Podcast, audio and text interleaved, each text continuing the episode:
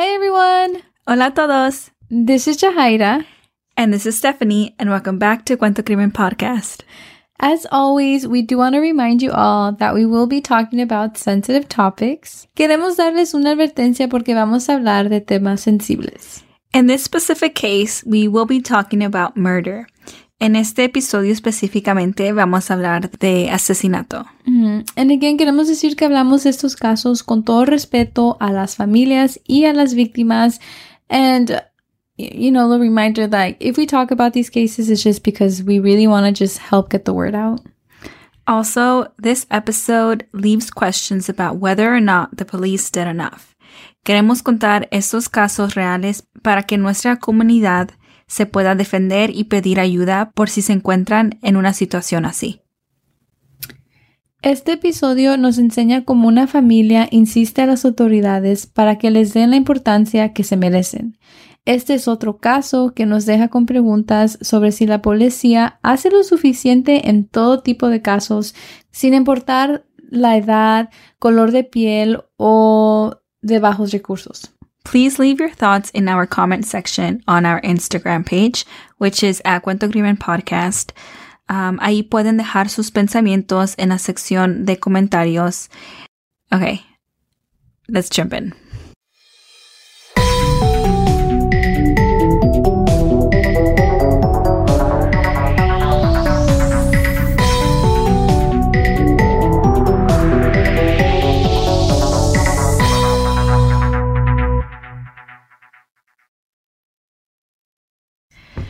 Hoy vamos a hablar sobre Quawan Charles, also known as Bobby, who was just 15 years old. Sus papás eran divorciados, pero mantenían una amistad buena por su hijo. Quawan had just recently moved into his father's house and he had just recently started a new school. Some of the things he enjoyed was being outside and he loved his dog so much. And I think he named his dog My Baby. That is such a sweet little name. Yeah. I never thought about that as a dog name. So his mom, Roxanne Nelson, was picking him up on October 30th, 2020. Quawan was staying at his father's house, um, and she was going to pick him up because he had a haircut at 3 p.m. Pero cuando su mamá llegó a recogerlo, él no estaba y no estaba contestando su teléfono tampoco. Kenneth Jacko, el papá de Quawan, se empezó a preocupar porque Quawan dejó a su perrito afuera, and he would never do that. And I mean, like he loved that dog, you know. Um, and it just felt like he probably left super quickly. Like maybe he was in a rush. I mean, he couldn't put the dog inside. Ya era algo muy sospechoso porque um, tampoco no le dijo a dónde iba a ir y dejó a su perrito nomás así afuera. Los papás lo buscaron por todos lados, pero las horas nomás pasaban y no llegaba y no contestaba tampoco. Entonces lo reportaron desaparecido ese mismo día, el 30 de octubre. Authorities took the report but asked questions like, did he have a troubled past? Or he could be at a football game, you know, the usual comments that they make about how we shouldn't rush to the worst scenarios. Ya, um, no sé por qué están preguntando estas preguntas. A mí se me hace un poco, like, obvio que los papás ya lo fueron a buscar, ya, ya le llamaron a amigos, le llamaron a él y no está contestando. So, like, cuando un papá está llamando a la policía para ayuda, es cuando ya, like, necesitan. Es el último remedio. Ajá. Like, So it's just like those questions to ask are kind of like irrelevant. yeah. And in the passing days, the authorities did not communicate with the family whatsoever. They didn't reassure them that they were looking for him or that they were working on the case or anything like that. Sounds like the usual. hmm Y antes de su desaparición, Quawan estaba con su amigo Gavin Irvin, de 17 años, y también con la mamá de su amigo, Jeanette Irvin. Los papás de Quawan averiguaron que Jeanette y Gavin recogieron a Quawan from outside their house. The family did not know the Irvins, and, you know, they did not give permission for Quawan to leave with them. Yeah, I, think um because Quawan is underage, like there has to be some type of communication between the parents. Like you just can't take him like that. Yeah. Um so I just, you know, wanted to say that. Yeah, yeah. No, yeah, for sure. Because like it's like at this point the mom doesn't know and then the dad doesn't know either. So Mhm. it's like, oh, we both don't know, you know. Mhm. And the young man, Gavin, confirmed that he had been with Quawan that day of October 30th, pero que luego Quawan se fue after hanging out for just a little while. The Iberia Parish Police found Quawan's body in a sugarcane field later that same day, in the small community of Lorville, not far from the Irvin's house. I feel like it's all happening so sudden, like he went missing, then they found this information, and now they found his body, you know? The sheriff's office le dijo a la familia que Kawan tenía agua en sus pulmones y que se había ahogado.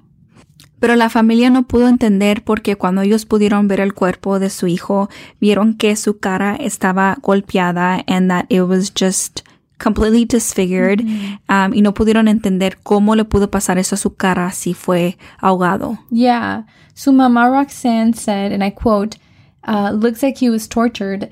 And honestly, like if you Google his name and you go to images, big trigger warning because it is very kind of like scary to see his face. Yeah. Y al principio la familia dudó en enseñar esas fotos al público, ah, pero luego decidieron enseñarlas porque um, I guess they wanted to like put pressure and help them find answers um, because um, they were kind of just ruling it as he was drowned. And like if if he drowned, I feel like the pictures don't add up to that Yeah. at all. And so from the very beginning, they said that it was kind of an accident. Uh, he just drowned. But con el tiempo, uh, los investigadores ya ahora piensan que la muerte de Quawan es un homicidio. And that's how they're looking at the case now. But at this moment, no hay sospechosos. And this is at the very beginning of the of the case. So after they found Quawan's body, um, it was not confirmed if the investigators went back to speak to the Irvins and kind of just ask if they knew more information on this. Um, but their neighbors did say that the Irvins actually were evicted. So we're not sure exactly what that means. Um, if they like left Left. Or were they actually evic- evicted? Yeah, or I don't know if like the police Even went. even, yeah, I don't know. I guess we really don't know. Yeah. But moving on, a sheriff, Tommy Romero, mentioned that he reviewed a video that shows Quawan alone in the area where his body was found. But not like, it's not like a full complete video of what he was doing there. It's just like a small part, Like a uh, yeah, of what he was doing there before he died. Y la autopsia dice que su muerte fue porque se ahogó, you know, quote unquote, likely drowning, and that his facial scratches were aquatic animal activity. Yeah, they had an answer for the way that his face was. Pero el abogado de la familia dice que el agua en el área donde el cuerpo de Kawan fue encontrado nomás son dos pulgadas de agua. Like, let me say that again. It was only two inches high. Entonces, todos se preguntan cómo es posible que un muchacho that is 5'6 in height se puede ahogar en un lugar así. Yeah, that is very true, porque que tanto son dos pulgadas. On November 17th, the police released surveillance video of K1 getting picked up and driving off. But right before the two individuals that are assumed to be the Irvins, um, they get off and walk towards the backyard to see the dog. Then all three of them get back into the car, and then that's when they drive off. So that just confirms that Quawan was in contact with the Irvins right before um, his death. Y la familia hizo una autopsia independiente y confirmó que sí murió bajo el agua, um, that he died because he was drowned. Um, pero de todos modos, la familia ti- tiene preguntas porque en la autopsia they didn't really state like the cause of death. Like they declined to state a cause of death. Hmm, that's like really strange. I actually didn't even know that you could do that. Mm-hmm. According to the autopsy, no había señales de trauma or natural cause. Entonces, la pregunta es, ¿cómo fue que Quawan se ahogó? También en este reporte dice que uh, Quawan estaba desnudo and uh, that he was caught on video and spotted crawling in culverts near a school and that he threatened to kill himself after smoking marijuana or doing mushrooms. But the report says it is unknown how he drowned. Right? So Mhm. it's like they they don't really know exactly if this is true or not. These again are just rumors. Mhm. Um his positive toxology, which is his THC and alcohol, um in the video would indicate possible psychosis.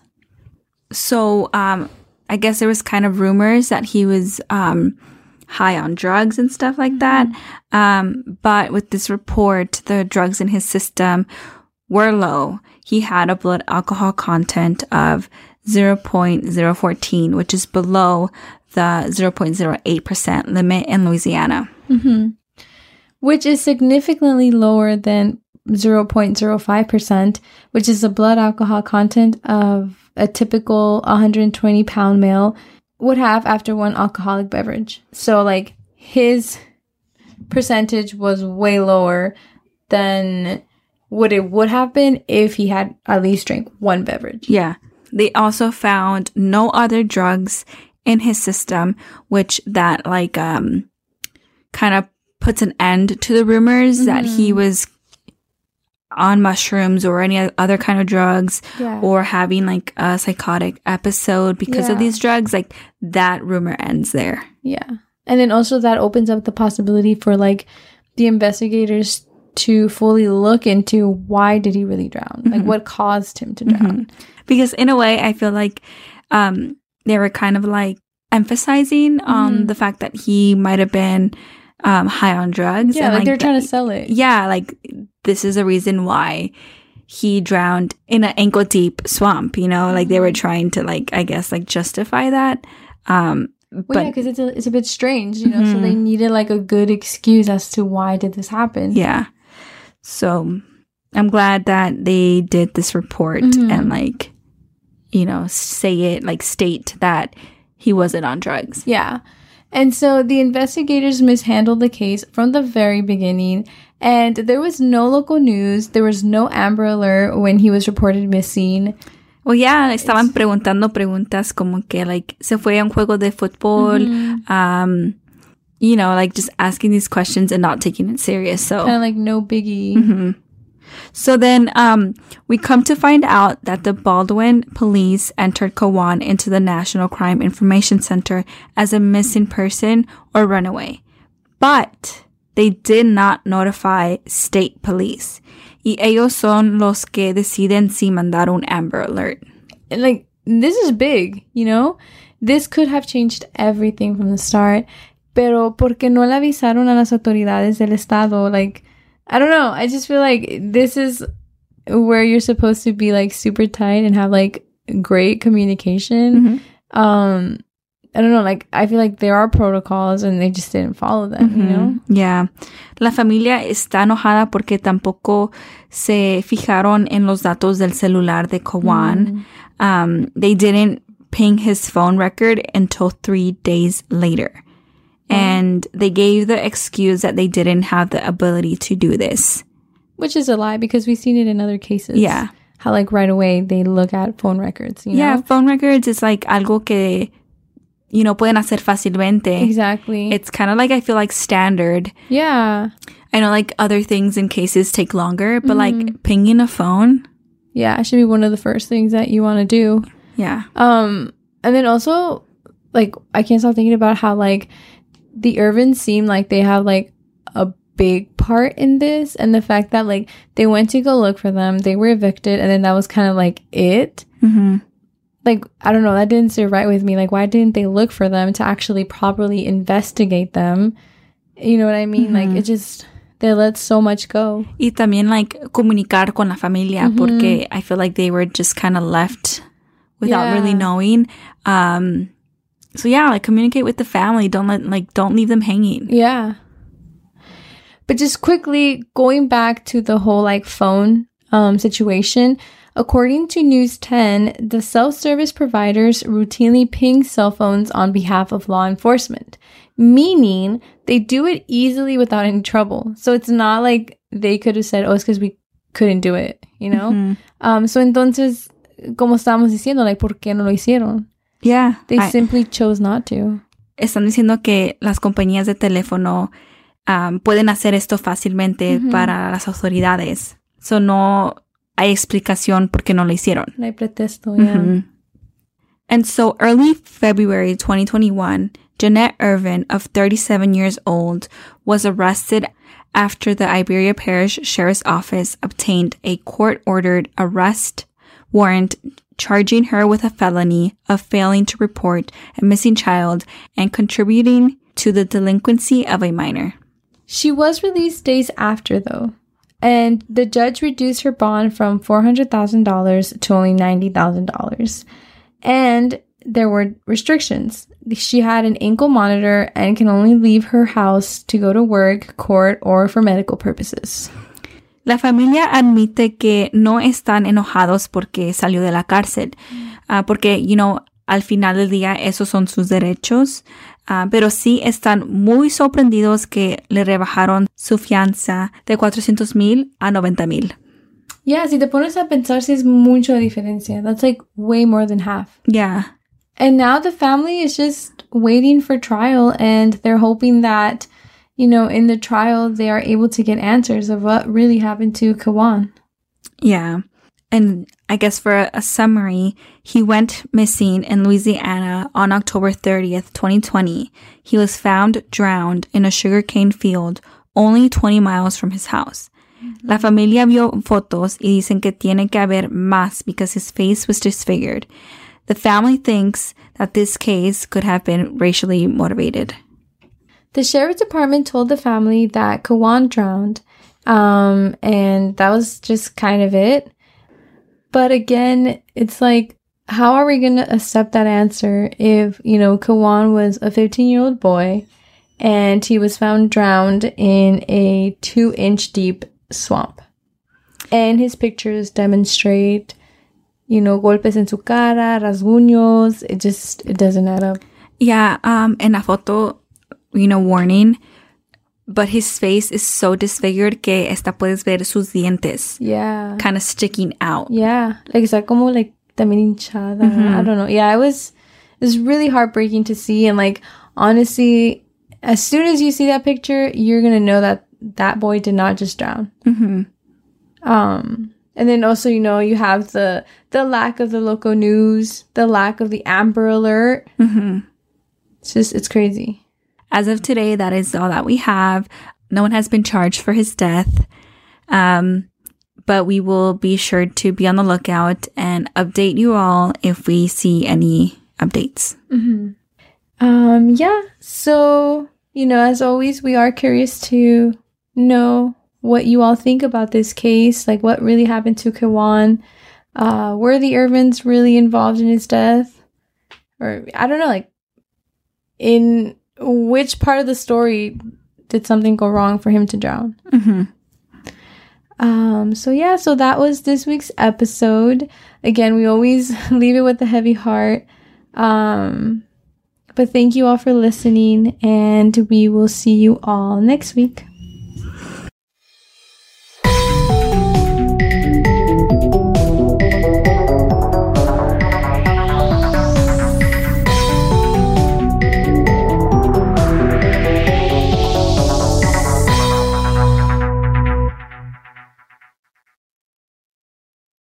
What's up, guys? This is the Unnoticed Podcast with your host George. and your host Ricardo, where we get straight into pop culture, true crime, conspiracies, and scary stories. making you feel like you're right in the room with your homies. And you can find the Unnoticed Podcast on all platforms. And with that being said, Welcome back to the spot. Don't make it hot, we love you. even if you love us or not. Ah.